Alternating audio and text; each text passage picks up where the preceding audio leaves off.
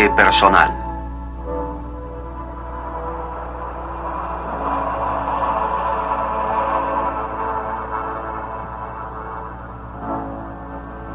Viajes en el tiempo y el espacio.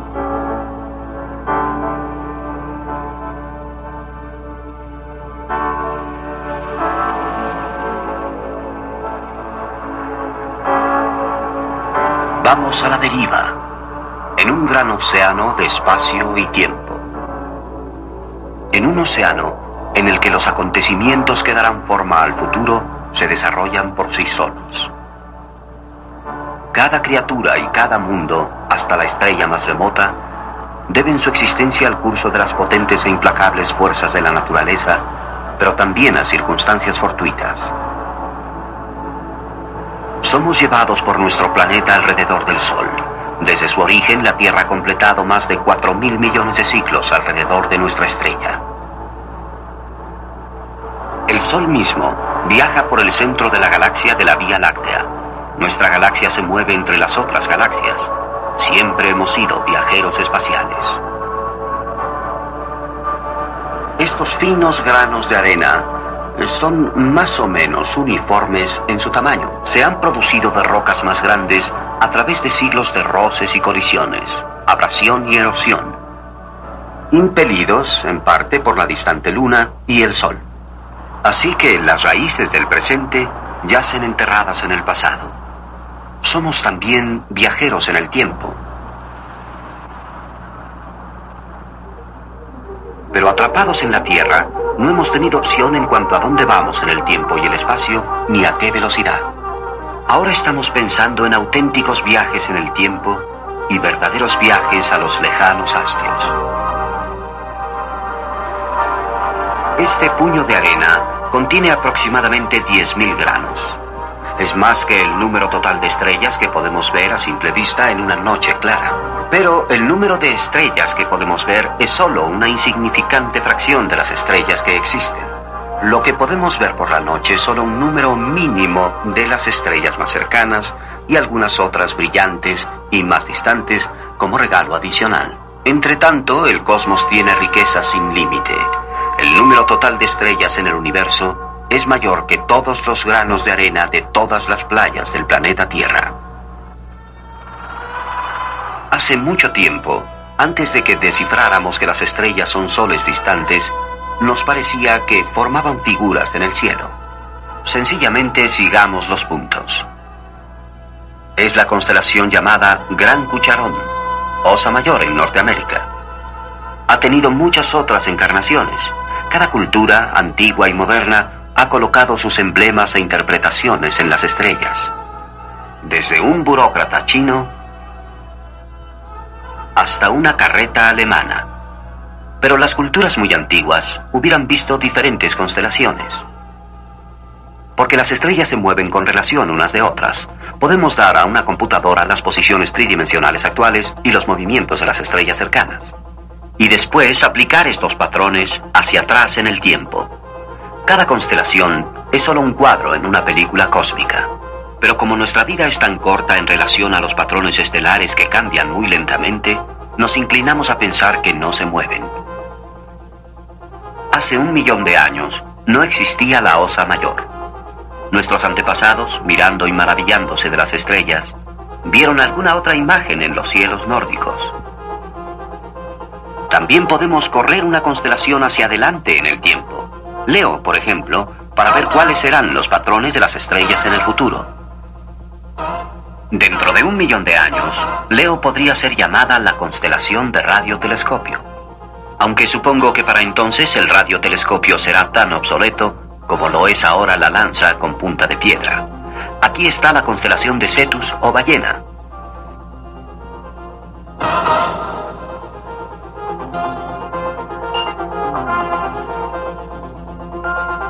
Hace un millón de años tal vez fue comparada con otra forma conocida. La lanza quizá.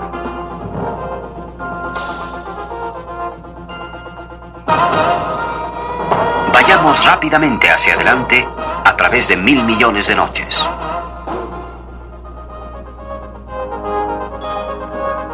Dentro de millones de años, alguna otra imagen muy diferente aparecerá en la película cósmica.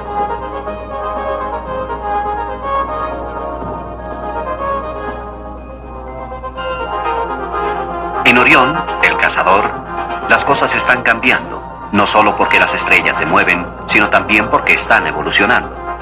Muchas de las estrellas de Orión son calientes, jóvenes y de corta vida. Nacen, viven y mueren en el lapso de unos cuantos millones de años. Si aceleramos esta supuesta película cósmica hacia adelante en el tiempo, veremos el nacimiento y la muerte explosiva de decenas de estrellas. Aparecerán brillando y apagándose como luciérnagas en la noche. Si esperamos lo suficiente, veremos cambiar las constelaciones. Pero si nos adelantamos suficientemente, también veremos la alteración de los patrones de las estrellas. Las constelaciones de dos dimensiones son únicamente la apariencia. En realidad son estrellas esparcidas en tres dimensiones. Algunas son débiles y cercanas y otras brillantes, pero más lejanas. Nos preguntamos si podría un viajero espacial ver cambiar los patrones de la constelación. Para eso se necesitaría viajar más o menos la distancia que nos separa de esa constelación. Aquí estamos viajando cientos de años luz en un círculo completo alrededor de las estrellas de la Osa Mayor o Big Dipper. Los habitantes de planetas alrededor de otras estrellas verán constelaciones diferentes a las que vemos nosotros porque sus posiciones son diferentes.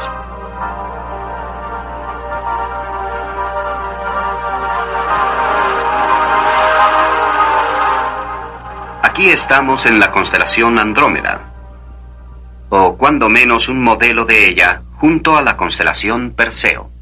Andrómeda, según lo narra la mitología griega, fue la joven a quien salvó Perseo de un monstruo marino. Esta estrella, justo arriba de mi cabeza, es Beta Andrómeda, la segunda estrella más brillante en la constelación. Se encuentra a 75 años luz de la Tierra. La luz por la cual vemos a esta estrella ha pasado 75 años atravesando el espacio interestelar en su viaje a la Tierra. En el caso poco probable de que Beta Andrómeda hubiese explotado el martes hace ocho días, no nos enteraríamos hasta dentro de 75 años, hasta que esta interesante información, viajando a la velocidad de la luz, cruzara las enormes distancias interestelares. Cuando la luz que vemos de esta estrella emprendió su largo viaje interestelar, el joven Albert Einstein, trabajando como empleado de patentes suizas, acababa de publicar su teoría de la relatividad que haría época aquí en la Tierra. Vemos que el espacio y el tiempo están eh, entretejidos. No podemos mirar hacia el espacio sin mirar hacia atrás en el tiempo. La velocidad de la luz es enorme, pero el espacio está vacío y las estrellas están muy separadas unas de otras. En realidad, las distancias de que hemos estado hablando hasta ahora son muy pequeñas según los estándares normales en astronomía. La distancia desde la Tierra hasta el centro de la galaxia de la Vía Láctea es de 30.000 años luz. Desde nuestra galaxia hasta la galaxia espiral más cercana como la nuestra, llamada M31, que aparentemente está dentro, pero en realidad se encuentra atrás de la constelación Andrómeda, se encuentra a dos millones de años luz. Cuando la luz que vemos hoy de la M31 emprendió su viaje hasta la Tierra, no existían seres humanos en el planeta, aunque nuestros antepasados, claro, estaban evolucionando bien y muy deprisa hacia nuestra forma actual. Existen distancias mucho mayores en astronomía. La distancia de la Tierra al más distante cuasar es como de 8 o 10 mil millones de años luz. Las vemos como eran antes de que la Tierra misma se formara, antes de que se formara la galaxia de la Vía Láctea. Los vehículos espaciales más rápidos que haya lanzado la especie humana son las naves espaciales viajeros. Están viajando tan deprisa que solamente son 10.000 veces más lentos que la velocidad de la luz. La nave espacial viajero tardará 40.000 años para cubrir la distancia hasta las estrellas más cercanas y ni siquiera va en dirección de las estrellas más cercanas. Pero ¿existe un método por el cual podríamos viajar en un tiempo convenientemente corto hacia las estrellas? ¿Podemos viajar a una velocidad cercana a la de la luz? ¿Qué magia tiene la velocidad de la luz? ¿No podemos viajar a una velocidad mayor? Pues resulta que hay algo muy extraño en la velocidad de la luz.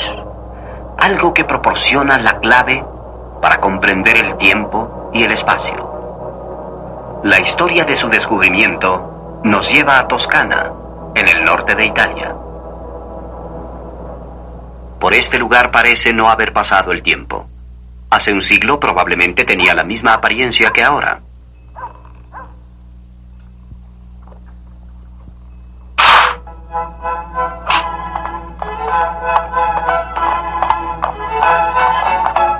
Si hubieran pasado por estos caminos en el verano de 1895, podrían haberse encontrado con un chico alemán de 16 años que había abandonado sus estudios. Su maestro le había dicho que nunca llegaría a ser nada, que su actitud quebrantaba la disciplina escolar, que más le convendría abandonar la escuela. Así lo hizo, y vino aquí donde disfrutaba el internarse por estos caminos, dando rienda suelta a su imaginación de explorador. Un día comenzó a pensar en la luz, en la rapidez con que se movía. En la vida diaria siempre medimos la rapidez del movimiento de un objeto con relación a otro. Por ejemplo, yo me muevo a unos 10 kilómetros por hora en relación con el suelo, pero el suelo no está inmóvil. La Tierra gira sobre su eje a más de 1600 kilómetros por hora, y la misma Tierra está en órbita alrededor del Sol. El Sol se mueve entre las estrellas móviles, etc. Era difícil para el joven imaginar algún estándar absoluto para medir estos movimientos relativos.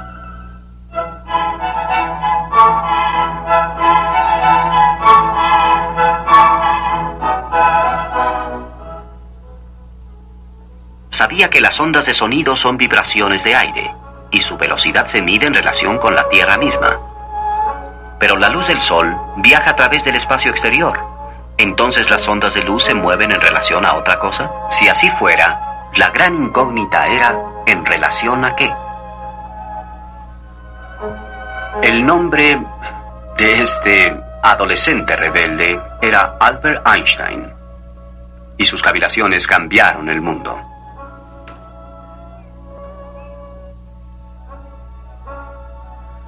Le había fascinado el libro de Bernstein escrito en 1869, libro popular de ciencia natural.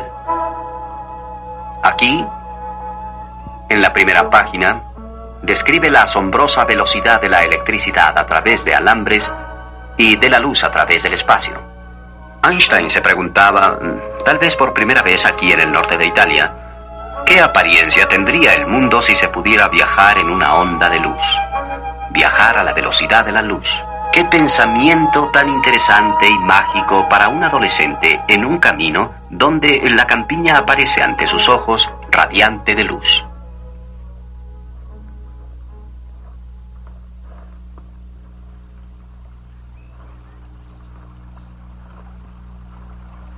Eh, desde luego, no se daría uno cuenta de que está en una onda de luz y viaja con ella. Eh, colocado en la cresta de la onda, permanecería en la cresta misma y perdería toda noción de que se trata de una onda. Algo muy curioso sucede a la velocidad de la luz.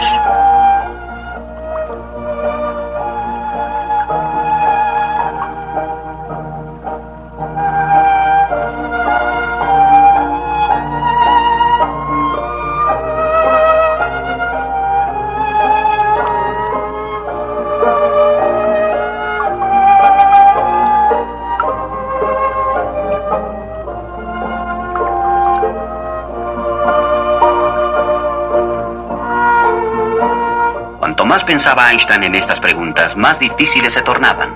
Paradojas parecían surgir por todas partes si se pudiera viajar a la velocidad de la luz. Ciertas ideas se habían aceptado como verdaderas sin haberlas meditado minuciosamente. Una de esas ideas tenía que ver con la luz de un objeto en movimiento. Las imágenes por las que vemos el mundo están hechas de luz. Y llegan a nuestros ojos a la velocidad de la luz. O sea, 300.000 kilómetros por segundo. Bien podría pensarse que mi imagen debería moverse delante de mí a la velocidad de la luz más la velocidad de la bicicleta.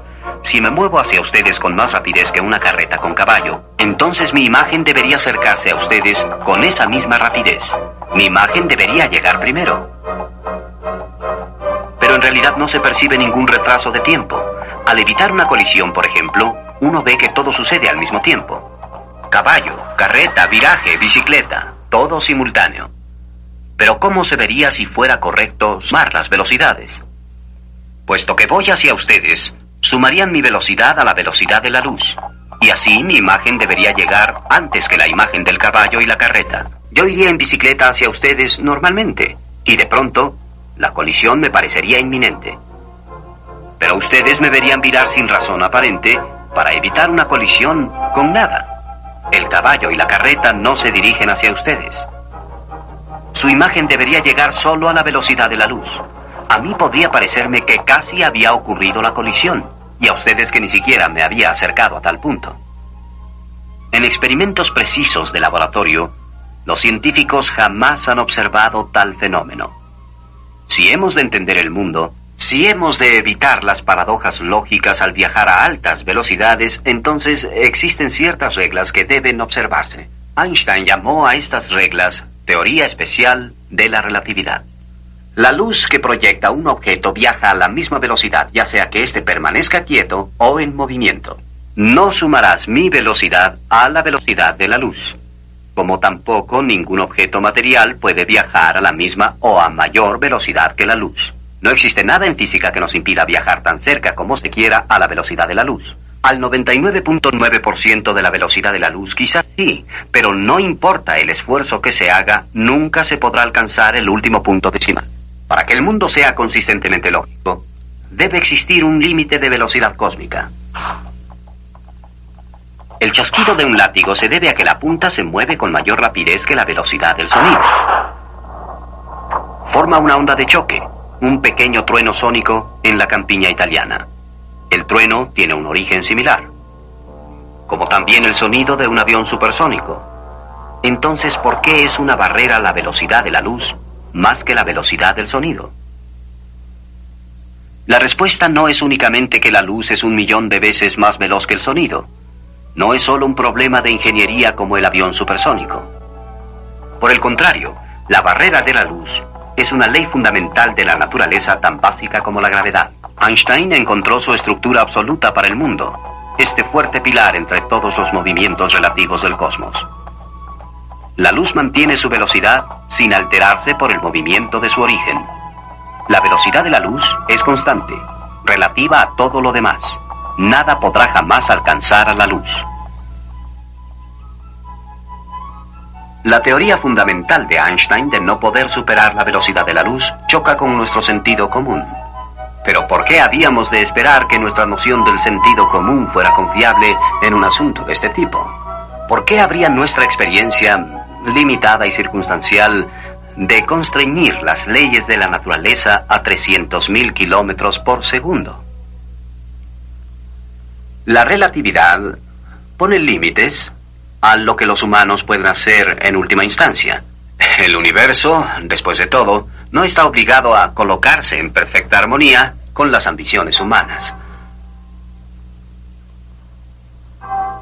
Imaginemos un lugar donde la velocidad de la luz no tiene su verdadero valor de 300.000 kilómetros por segundo, sino mucho menor. Digamos 40 kilómetros por hora como velocidad límite. Lo mismo que en las carreteras del mundo. Nunca podremos alcanzar la velocidad de la luz. El mandamiento sigue vigente aquí. No viajarás con más rapidez que la luz. Pero podemos hacer experimentos mentales sobre lo que ocurre cerca de la velocidad de la luz.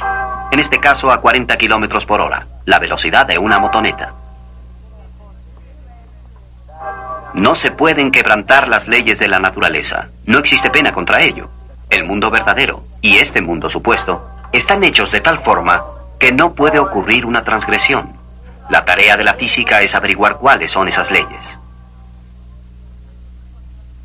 Antes de Einstein, los físicos pensaban que existían marcos de referencia privilegiados. algunos sitios y tiempos, contra los cuales todo lo demás debería medirse. Einstein encontró una idea similar en los asuntos humanos.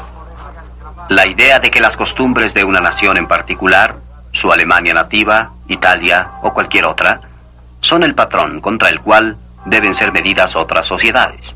Pero Einstein rechazaba el estridente nacionalismo de su época. Él creía que cada cultura tiene su propio valor. Y también en física comprendió que no existen marcos de referencia privilegiados. Cada observador en cualquier sitio, tiempo o movimiento tiene que deducir las mismas leyes de la naturaleza. La velocidad es simplemente qué distancia se recorre en un tiempo señalado. Lo sabe cualquier joven en una motoneta. Puesto que cerca de la velocidad de la luz no podemos sencillamente sumar velocidades, las nociones familiares de espacio absoluto y tiempo absoluto, independientemente de su movimiento relativo, caen por tierra. Es por eso, como demostró Einstein, que al acercarse a la velocidad de la luz, suceden cosas extrañas. Ahí, nuestra perspectiva convencional de tiempo y espacio cambia curiosamente. Su nariz está un poco más cerca de mí que sus orejas. La luz reflejada en su nariz me llega solo un instante en el tiempo antes que la de sus orejas. Pero supongamos que que tuviera una cámara mágica con la que pudiera ver su nariz y sus orejas precisamente en el mismo instante. Con una cámara así, podrían tomarse fotografías muy interesantes. Paolo dice adiós a su pequeño hermano Vincenzo y se pone en marcha. Supuestamente está viajando a poco más de la mitad de la velocidad de la luz. Casi alcanza sus propias ondas de luz. Esto comprime las ondas de luz frente a él y su imagen se torna azul. Esta onda más corta es lo que hace que ciertas ondas de luz sean azules. Además, Paolo se vuelve más delgado en dirección al movimiento. Esto no es solo una ilusión de óptica. Realmente sucede cuando se viaja cerca de la velocidad de la luz. Mientras sigue corriendo, deja tras de sí una estela de ondas de luz. Las ondas de luz largas son rojas, por lo tanto la imagen que deja tras de sí se colorea de rojo. Y ahora, Paolo emprende un paseo por la campiña. Y experimenta algo aún más extraño. Todo lo que puede ver está comprimido en una ventana en movimiento justo delante de él. Azul fugaz en el centro y rojo fugaz en las orillas. A un transeúnte Paolo parecerá azul fugaz al acercarse y rojo fugaz al alejarse. Pero para él, el mundo entero va y viene casi a la velocidad de la luz. Las casas y los árboles que ya ha pasado de largo, aún se le aparecen a la orilla de su campo visual delantero, pero distorsionados y coloreados de rojo. Cuando disminuye la velocidad, todo vuelve a la normalidad. Solamente muy cerca a la velocidad de la luz, el mundo visible se comprime en una especie de túnel. Realmente se podrían ver estas distorsiones si pudiéramos viajar cerca de la velocidad de la luz. Algún día tal vez navegantes interestelares podrán orientarse por las estrellas detrás de ellos, cuyas imágenes se habrán agrupado en la pantalla visual delantera. Uno de los aspectos más extraños de viajar cerca de la velocidad de la luz es que el tiempo se retrasa. Todos los relojes, mecánicos y biológicos, trabajan más despacio cerca de la velocidad de la luz, pero relojes estacionarios trabajan al ritmo normal. Si viajamos cerca de la velocidad de la luz, envejecemos más lentamente que aquellos que dejamos atrás.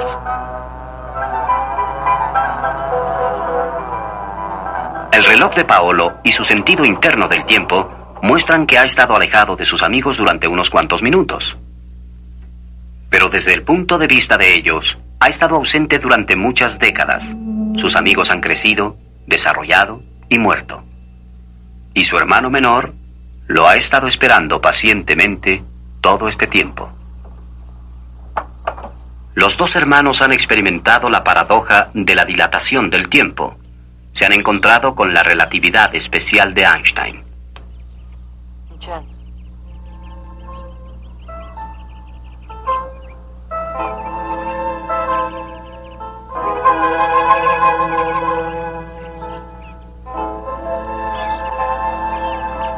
Este fue solamente un experimento mental. Pero partículas atómicas viajando cerca de la velocidad de la luz sí se descomponen más lentamente que partículas estacionarias. A pesar de lo extraño y antiintuitivo que parezca, la dilatación del tiempo es una ley de la naturaleza. El viajar cerca de la velocidad de la luz resulta así una especie de elixir de la juventud, porque el tiempo se retrasa cerca de la velocidad de la luz. La relatividad especial nos proporciona un medio para acercarnos a las estrellas. Esta región del norte de Italia no es solamente la caldera de algunos de los pensamientos del joven Albert Einstein, es también el hogar de otro gran genio que vivió 400 años antes, Leonardo da Vinci. Según cuentan, Leonardo se deleitaba trepando por estos montes y mirando la tierra desde grandes alturas como si estuviera volando como un pájaro. Él dibujó las primeras vistas aéreas de paisajes, villas, fortificaciones. He estado hablando acerca de Einstein en los alrededores y en este poblado de Vinci, donde creció Leonardo. Einstein respetaba profundamente a Leonardo y su espíritu, en algún sentido, aún habita esta campiña.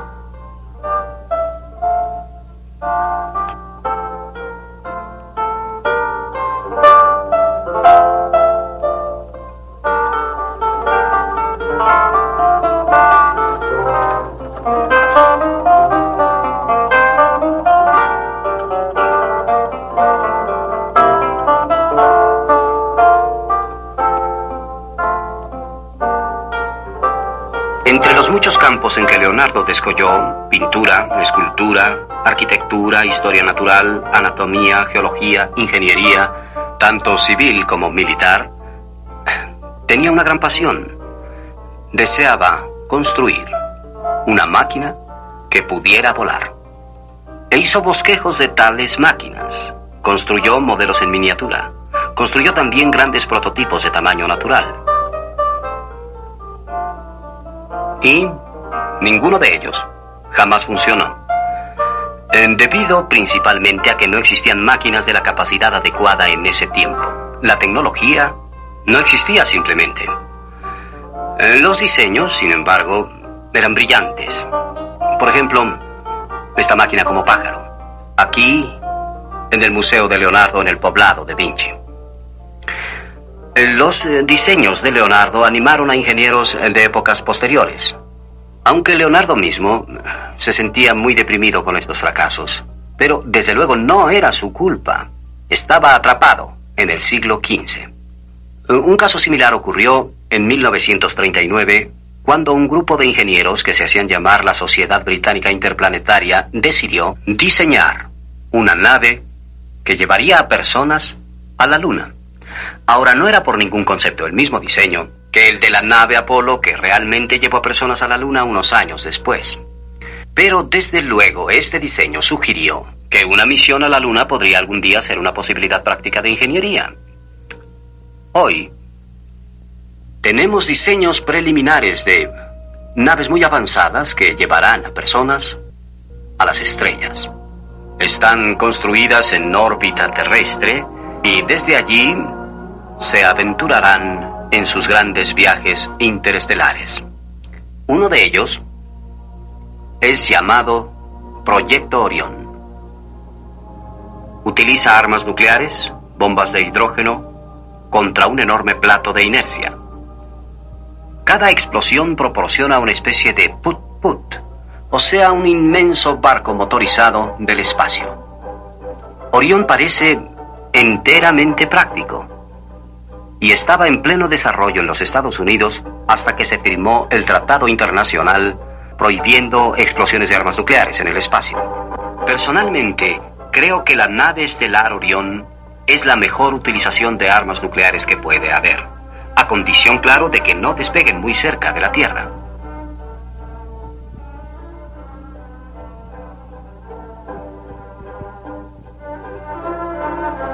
El proyecto Dedalus es un reciente diseño de la Sociedad Británica Interplanetaria.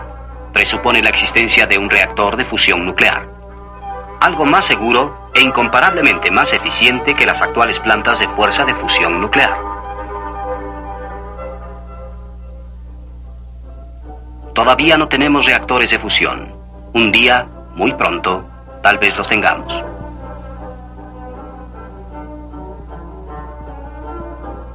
Orión y de la luz podrían ir a 10% de la velocidad de la luz. En consecuencia, un viaje a Alfa Centauro a cuatro y medio años luz de distancia tardaría 45 años, menos que una vida humana. Tales naves no podrían viajar suficientemente cerca a la velocidad de la luz para que los efectos de la dilatación del tiempo de la relatividad especial fueran importantes. No parece probable que tales naves eh, pudieran construirse antes de mediados del siglo XXI, aunque podríamos construir una nave estelar Orión ahora. Para viajes más allá de las estrellas más cercanas, deberán resolverse otros problemas. Tal vez se usen como naves que sustenten varias generaciones. Así, los que llegaran serían los descendientes remotos de aquellos que originalmente emprendieron el viaje siglos atrás. O tal vez algún medio seguro de hibernación humana fuese posible para que los viajeros espaciales fueran congelados y después descongelados al llegar a su destino siglos después. Pero vuelos espaciales interestelares rápidos, aproximados a la velocidad de la luz, es mucho más difícil. Este es un objetivo no para cientos de años, sino para miles de años o para decenas de miles de años, pero desde luego también está dentro de lo posible se ha propuesto una especie de reactor interestelar que recoge los átomos de hidrógeno que flotan entre las estrellas. Los acelera dentro de una máquina y los expulsa hacia afuera. Después, en el espacio profundo, solo hay un átomo para cada 10 centímetros cúbicos de espacio. Para que funcionara un reactor, sería preciso que tuviera una pala frontal de cientos de kilómetros de ancho cuando la nave alcanzara velocidades relativas, los átomos de hidrógeno estarían en movimiento con respecto a la nave espacial interestelar a velocidades próximas a la de la luz. De no tomarse precauciones, los pasajeros serían calcinados por los rayos cósmicos inducidos. Se ha propuesto una solución, usar un láser para separar los electrones de los átomos y cargarlos de electricidad mientras aún están a cierta distancia.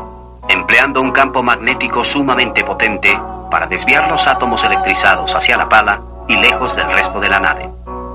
Esto es ingeniería a una escala sin precedente hasta ahora en la Tierra. Estamos hablando de motores del tamaño de pequeños mundos.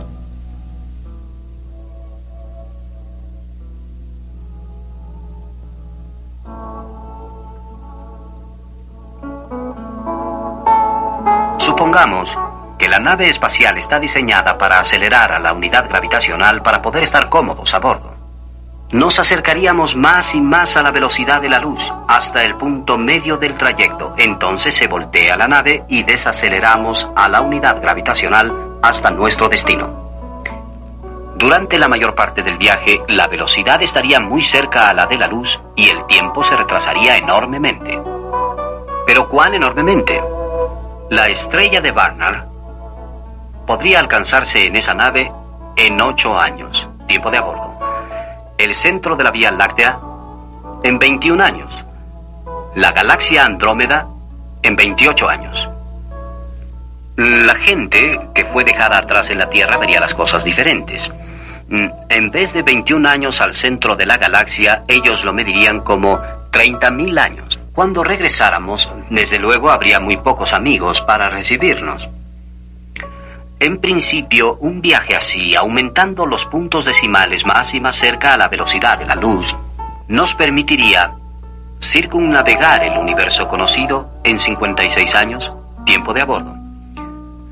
Y regresaríamos en 10 mil millones de años en el futuro a un mundo hecho cenizas con un sol muerto.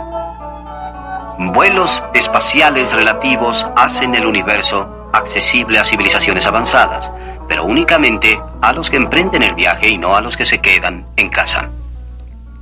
Estos diseños eh, probablemente están más distantes a las naves espaciales interestelares del futuro eh, que eh, los modelos de Leonardo a los transportes supersónicos del presente. Pero si antes no nos destruimos, es posible que algún día, aunque lejano, nos aventuremos a las estrellas. Cuando nuestro sistema solar esté totalmente explorado, los planetas de otras estrellas nos llamarán.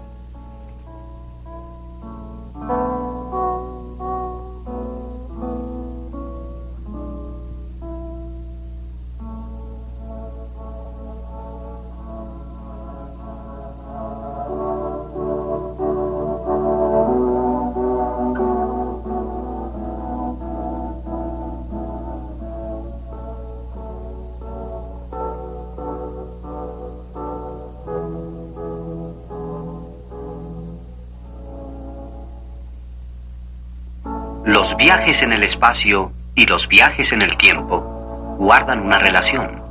Viajar con rapidez en el espacio es viajar con rapidez al futuro. Viajamos hacia el futuro constantemente, aunque con lentitud. Pero, ¿y el pasado? ¿Podríamos viajar hacia el pasado? Muchos físicos piensan que esto es fundamentalmente imposible, ya que no hay forma de construir un aparato que nos llevara hacia atrás en el tiempo.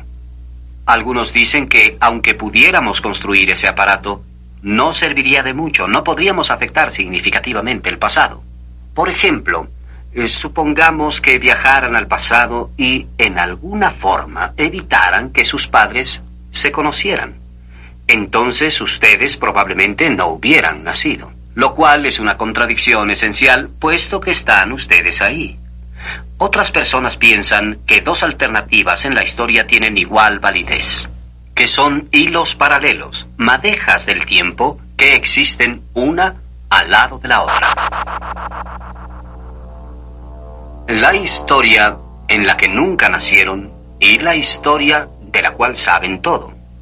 Tal vez el tiempo mismo tienen muchas dimensiones potenciales a pesar del hecho de que estamos condenados a experimentar solo una de esas dimensiones. Ahora supongamos que eh, pueden regresar al pasado y realmente cambiarlo, algo, eh, digamos, como eh, persuadir a la reina Isabel de no respaldar al navegante Cristóbal Colón. Entonces, ah, habrían puesto en movimiento una secuencia diferente a los eventos históricos de los que aquellas personas que quedaron atrás en nuestro tiempo nunca se enterarían. Si ese tipo de viaje en el tiempo acaso fuera posible, entonces toda secuencia imaginable de alternativas históricas podría en algún sentido existir. Eh, ¿Sería posible que un viajero en el tiempo cambiara el curso de la historia en forma importante? Bien, pensemos en eso. La historia consiste en gran parte en una compleja multitud de hilos entretejidos profundamente, fuerzas biológicas, económicas y sociales que no resultaría fácil desenredar. Los antiguos griegos imaginaban el curso de acontecimientos humanos como una especie de tapicería creada por tres diosas. Las parcas, acontecimientos fortuitos menores, generalmente no tienen consecuencias a largo plazo. Sin embargo, algunos que ocurren en momentos críticos pueden alterar el curso de la historia. Hay casos en los que pueden lograrse cambios profundos mediante ajustes relativamente triviales. Cuanto más lejos en el pasado ocurre un evento, más poderosa es su influencia. Supongamos que nuestro viajero en el tiempo persuadiera a la reina Isabel de que las teorías de Colón eran erróneas. Casi con seguridad algún otro europeo hubiese navegado hacia el oeste en busca del nuevo mundo poco después. Existían incentivos, el aliciente del comercio de especias, el avance en la navegación y la competencia entre potencias europeas. Así que el descubrimiento de América alrededor de 1500 era inevitable. Por supuesto, no habría estampillas con la efigie de Colón y la República de Colombia sería conocida con otro nombre. Pero en conjunto hubiera resultado más o menos lo mismo.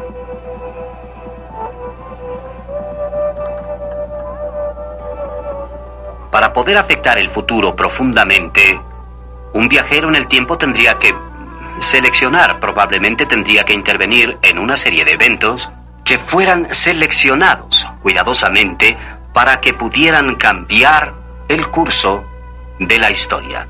Sin duda es una fantasía encantadora eh, la posibilidad de explorar esos otros mundos que nunca existieron. Si tuviéramos la máquina del tiempo de H.G. Wells, tal vez podríamos entender cómo se hace realmente la historia. Si alguna persona aparentemente fundamental no hubiera existido, Pablo el apóstol o Pedro el Grande o Pitágoras ¿qué tan diferente sería en realidad el mundo? Y si las tradiciones científicas de los antiguos griegos jónicos hubieran eh, prosperado y florecido, se hubiera necesitado en ese tiempo que muchos factores sociales fueran diferentes, incluyendo el sentimiento común de que la esclavitud era correcta y natural. ¿Qué hubiera ocurrido si esa luz eh, que apareció en el Mediterráneo oriental hace unos 2500 años no se hubiese apagado? ¿Qué hubiese ocurrido si el método científico y la experimentación hubieran seguido vigorosamente 2000 años antes de la revolución industrial, nuestra revolución industrial? ¿Y dónde estaríamos si ese nuevo modo de pensar, el método científico, hubiera sido generalmente apreciado? Creo que hubiéramos ahorrado por lo menos 10 o 20 siglos.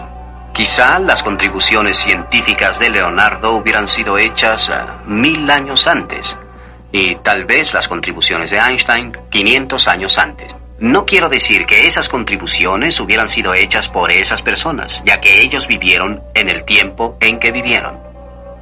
Eh, si los jonios hubieran triunfado, pienso que ahora estaríamos camino a las estrellas. Podríamos en este momento tener las primeras naves de observación regresando con resultados asombrosos de, de Alpha Centauro, así como de, de la estrella Barnard, Sirio y Tau Ceti. Ahora habría grandes, grandes flotas de transportes interestelares construyéndose en la órbita terrestre. Pequeñas naves exploradoras sin piloto, naves para inmigrantes y posiblemente grandes barcos comerciales eh, que pudieran cruzar los espacios entre las estrellas.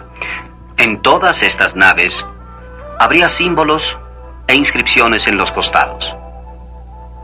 Estas inscripciones, si las viéramos de cerca, estarían escritas en griego. El símbolo tal vez sería el dodecaedro y la inscripción en el costado de las naves, quizá algo así como Nave Estelar Theodorus, Planeta Tierra. Si usted fuese un viajero en el tiempo realmente ambicioso, no se distraería con la historia humana, ni se detendría a examinar la evolución de la vida sobre la Tierra. Al contrario, viajaría hacia atrás para presenciar el origen de nuestro sistema solar investigando los gases y el polvo entre las estrellas. Hace 5 mil millones de años, una nube interestelar se derrumbaba para formar nuestro sistema solar. Casi todos los trozos de materia gravitaron hacia el centro. Estaban destinados a formar el Sol. Trozos periféricos más pequeños se convertirían en planetas. Hace mucho tiempo había algo así como selección natural entre los mundos. Aquellos en órbitas altamente elípticas tendían a chocar y destruirse, pero planetas en órbitas circulares tendían a sobrevivir. Si los acontecimientos hubieran sido un poco diferentes, la Tierra nunca se habría formado, y algún otro planeta a otra distancia del Sol estaría cerca. Debemos la existencia de nuestro mundo a colisiones fortuitas en una nube que desapareció hace mucho tiempo. En poco tiempo, la masa central se sobrecalentó se iniciaron reacciones termonucleares y el Sol se iluminó inundando de luz al sistema solar. Pero los trozos más pequeños que aumentaban en tamaño nunca alcanzarían temperaturas tan altas y nunca generarían reacciones termonucleares. Se convertirían en la Tierra y en los otros planetas. Eran calentados no desde el interior, sino principalmente por el distante Sol. La acreción continuó hasta que casi todo el gas y polvo, así como los pequeños mundillos, fueron recogidos por los planetas sobrevivientes.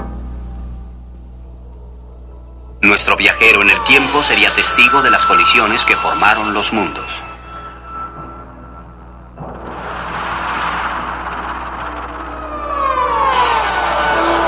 Con excepción de los cometas y asteroides, el caos del primitivo sistema solar se redujo a una simplicidad asombrosa. Unos nueve planetas principales en órbitas casi circulares y unas cuantas decenas de lunas. Ahora tomemos un punto de vista diferente. Si miramos el sistema solar de perfil y movemos el Sol hacia la izquierda, vemos que todos los pequeños planetas similares a la Tierra o sea, aquellos de masa semejante a la Tierra, tienden a estar cerca del Sol, pero los planetas jovianos tienden a estar mucho más lejos del Sol. ¿Es necesario que sea así? Estudios computarizados sugieren que puede haber muchos sistemas parecidos alrededor de otras estrellas, con los planetas similares a la Tierra más cerca y los planetas jovianos más lejos. Pero algunos sistemas podrían tener jovianos y planetas similares a la Tierra revueltos. Puede haber grandes mundos como Júpiter en otros cielos. Rara vez los planetas jovianos podrían formarse cerca de la estrella y los planetas similares a la Tierra alejarse hacia el espacio interestelar. Nuestro orden familiar de planetas es tal vez un solo caso típico en la vasta extensión de sistemas. Con frecuencia, un planeta novato acumula tanto gas y polvo que ocurren reacciones termonucleares. Se convierte en un segundo Sol y así se forma un sistema estelar binario.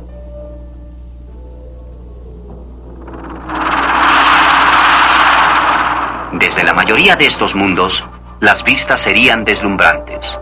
Ninguno de ellos sería idéntico a la Tierra. Unos cuantos serían hospitalarios, otros hostiles, donde hay dos soles en el cielo, cada objeto proyectará dos sombras.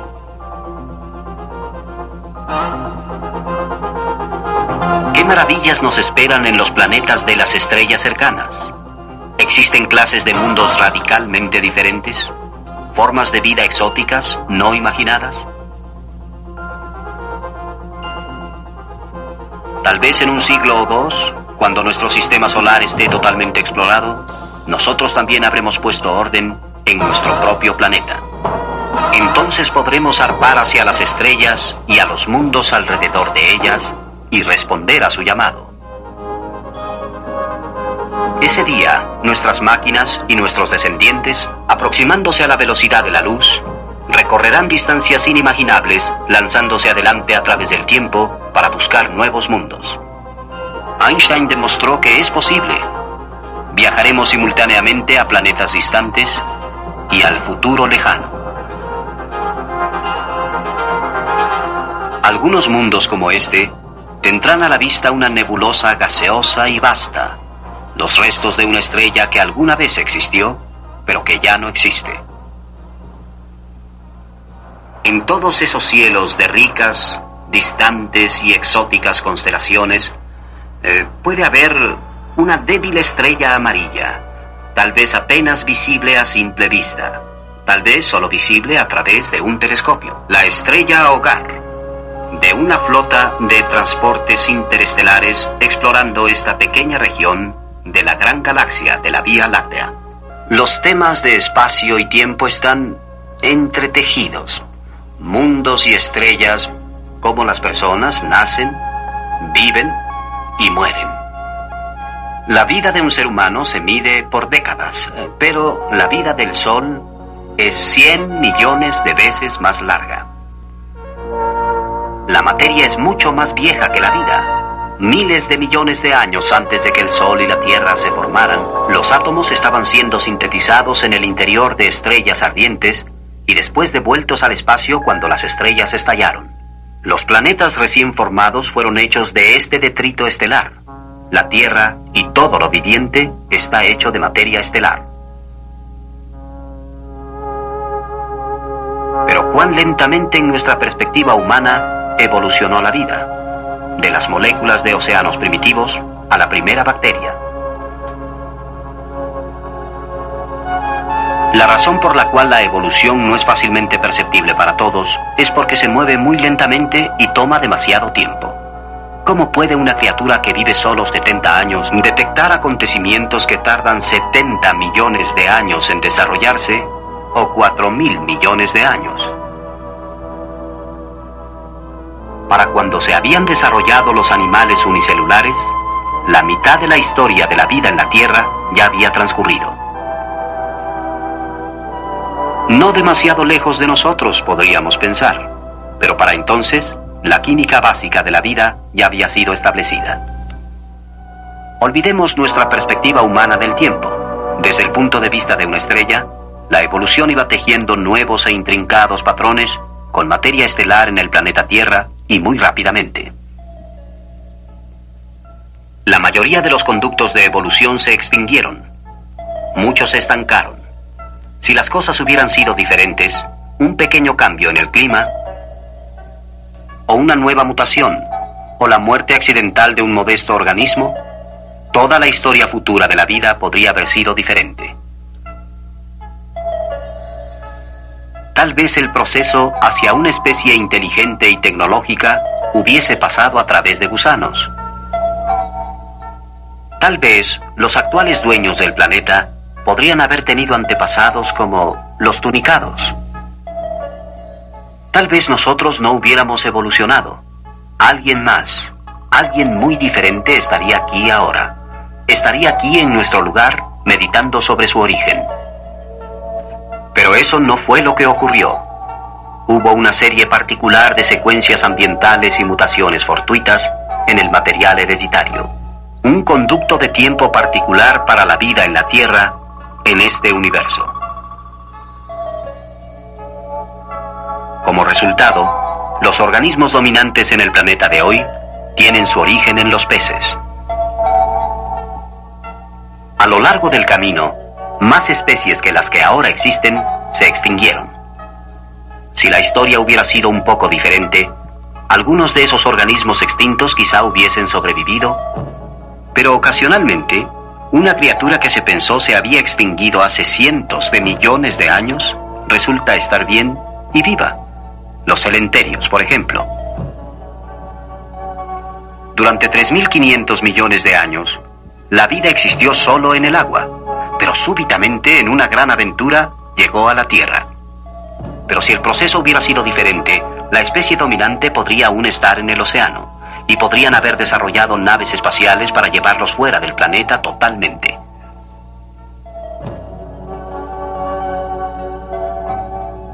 A partir de nuestros antepasados, los reptiles desarrollaron muchas características que sobrevivieron hasta llegar a los dinosaurios.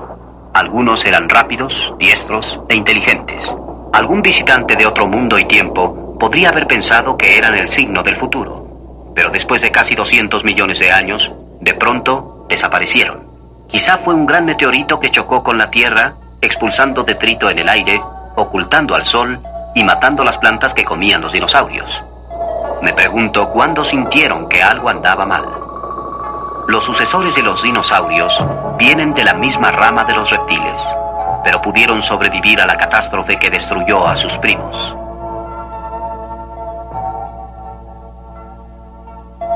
Nuevamente hubo muchas ramas que se extinguieron, y de nuevo, si los acontecimientos hubieran sido otros, esas ramas podrían haber llegado a ser la forma dominante de hoy. Durante 40 millones de años, un visitante no se hubiera impresionado mucho por estas tímidas criaturas. Sin embargo, dieron origen a todos los mamíferos conocidos en la actualidad. Incluyendo, por supuesto, a los primates. Hace más de 20 millones de años, un viajero espacial hubiera reconocido que estos seres eran prometedores, listos, rápidos, ágiles, sociables y curiosos. Sus antepasados fueron una vez átomos hechos en las estrellas, Después simples moléculas, células sencillas, pólipos fijos en el suelo marino, peces, anfibios, reptiles, musarañas. Pero entonces bajaron de los árboles, caminaron erguidos, desarrollaron enormes cerebros, crearon cultura, inventaron implementos, dominaron el fuego. Descubrieron el lenguaje y la escritura desarrollaron la agricultura, construyeron ciudades y fundieron metales.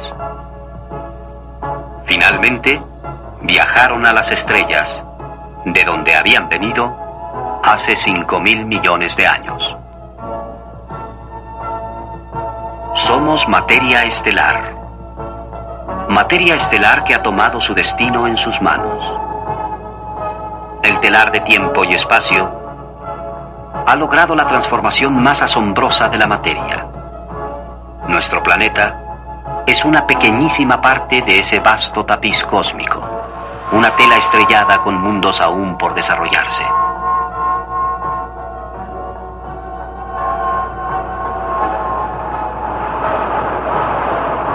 Esos mundos en el espacio son tan inconmensurables como todos los granos de arena de todas las playas de la Tierra. Cada uno de esos mundos es tan real como el nuestro. En cada uno de ellos hay una sucesión de incidentes, eventos, acontecimientos que influyen en su futuro. Innumerables mundos, incontables momentos, una inmensidad de espacio y tiempo. En eh, nuestro pequeño planeta, en este momento, eh, nos enfrentamos a un punto crítico en la historia. Lo que hagamos con nuestro mundo en la actualidad se propagará a través de los siglos y afectará poderosamente el destino de nuestros descendientes. Está al alcance de nuestro poder el destruir nuestra civilización y tal vez nuestra especie también. Si sucumbimos a la superstición, la avaricia o la estupidez, mm, podremos hundir nuestro mundo en una oscuridad más profunda que la época entre el colapso de la civilización clásica y el renacimiento. Pero eh, también somos capaces de usar nuestra compasión y nuestra inteligencia, nuestra tecnología y nuestra riqueza para proveer una vida abundante y significativa para cada habitante de este planeta, para acrecentar enormemente nuestra comprensión del universo y así llegar a las estrellas.